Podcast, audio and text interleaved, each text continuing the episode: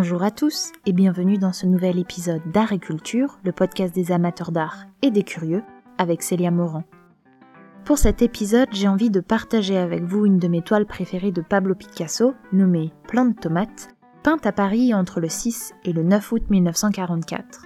Je l'ai découverte en 2017 lors d'une exposition précédant une vente aux enchères spécialisée en art impressionniste et moderne à Sotheby, à Londres, et j'ai immédiatement été inspirée par cette œuvre pleine d'espoir et de couleurs.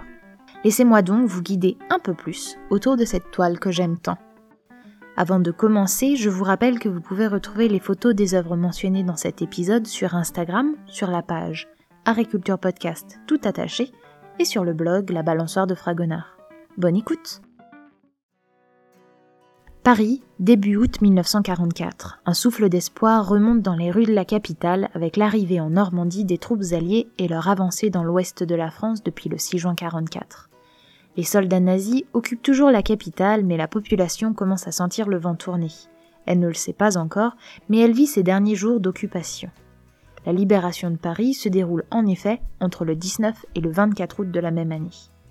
Quelques jours avant cette libération, les Parisiens se révoltent, les cheminots font grève, puis les forces de police parisiennes les rejoignent, le métro ne fonctionne plus, les résistants sont rejoints par des simples habitants de la ville qui n'en peuvent plus de cette occupation et souhaitent y mettre fin, et surtout aider les troupes alliées à récupérer et libérer Paris, la capitale.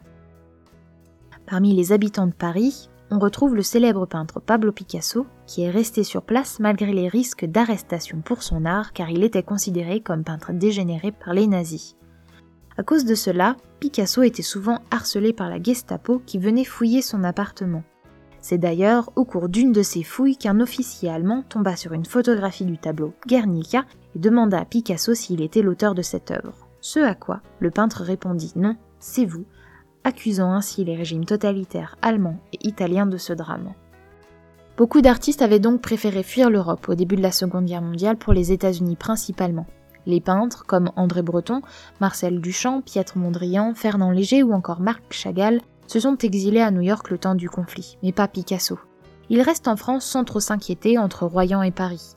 C'est alors un artiste reconnu dont les œuvres se vendent bien, et ce, partout dans le monde. Pour vous donner une idée supplémentaire de sa notoriété, il a envoyé un grand nombre de ses œuvres au début du conflit pour une grande exposition représentant son travail réalisé au cours des 40 dernières années au Museum of Modern Art de New York, fin 1939 donc, en temps de guerre, en Europe, où plus de 60 000 visiteurs se sont rués pour visiter.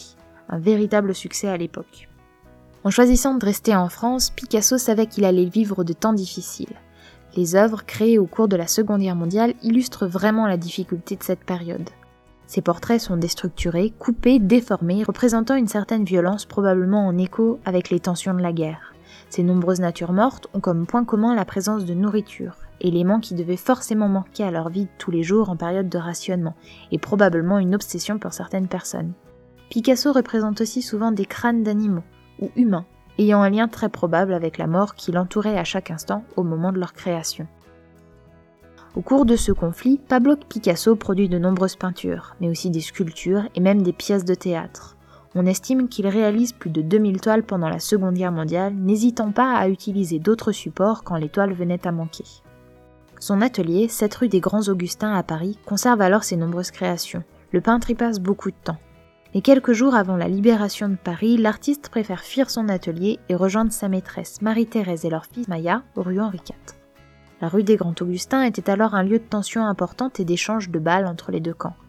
Picasso raconte plus tard que le matin avant de quitter son studio pour rejoindre Marie-Thérèse pour de bon, il regardait par la fenêtre observant le char blindé qui se trouvait sous ses yeux, et lors d'un échange de balles, l'une d'entre elles passa à quelques centimètres seulement de la tête de l'artiste avant de finir dans les murs de son atelier.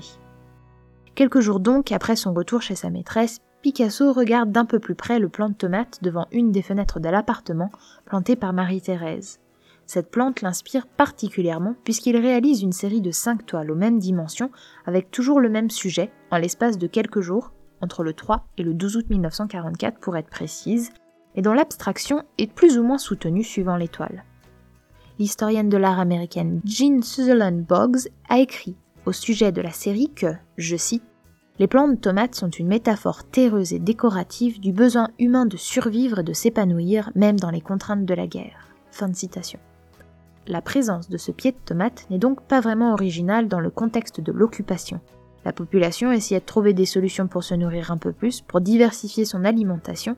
Il lui arrivait même régulièrement, quand cela était possible, de faire pousser des plantes sur leur balcon ou au bord de leurs fenêtres avec l'espoir d'obtenir des fruits et des légumes frais en ville. En anglais, on parle de Victory Gardens ou Jardin de la Victoire. Ce plant de tomate est une réussite qui va bientôt porter ses fruits quand on voit la couleur rouge de sa tomate mûre et de celles à venir encore vertes dont le poids est tel qu'il courbe les petites branches qui les supportent. La couleur verte de la plante, image de la vie et de la fécondité, est en opposition avec la noirceur des montants de fenêtres. Une allusion de la vie et de l'espoir des prochaines récoltes face au temps sombre qu'ils traversent. Derrière les vitres, on observe des couleurs grises, bleutées et jaunes, pouvant faire penser aux fumées émises au cours des derniers combats ou aux coups de fusil et explosions échangés entre les opposants nazis et résistants de la capitale française. On devine aussi, sur le pot en argile, un rayon de soleil qui arrive progressivement sur le pied de tomate, une autre lueur d'espoir en quelque sorte face à cette guerre. Quelque temps après avoir peint sa série de tableaux avec les plants de tomates, Pablo Picasso reçoit le célèbre photographe britannique Cecil Beaton, connu pour ses portraits de célébrités et des membres de la famille royale anglaise. La série de photographies, prises au cours de cette visite, montre les dernières toiles de Picasso réalisées dans son studio. Présentées devant des portraits de femmes, des natures mortes représentant des fruits, des carafes, les deux représentations de plants de tomates sont de grande taille puisqu'elles mesurent toutes les deux 92 cm par 73 et atteignent donc plus ou moins la taille du peintre.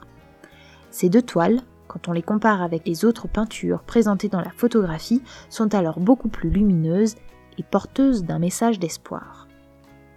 Une fois la guerre terminée, le vendeur d'art américain Samuel Coutts organise une exposition regroupant 9 huiles sur toile réalisées par Pablo Picasso dans sa galerie new-yorkaise, la première de l'artiste sur le territoire américain après la Seconde Guerre mondiale.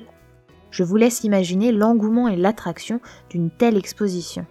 Vous vous doutez bien, si je vous parle de cette exposition, que notre plan de tomate présenté aujourd'hui a fait partie des œuvres exposées au cours de cet événement. Mais pour obtenir ce privilège, Samuel Coutts avait voyagé dès 1946 à Paris et avait rencontré le peintre, ce sans rendez-vous, afin de négocier avec lui l'emprunt de ses œuvres.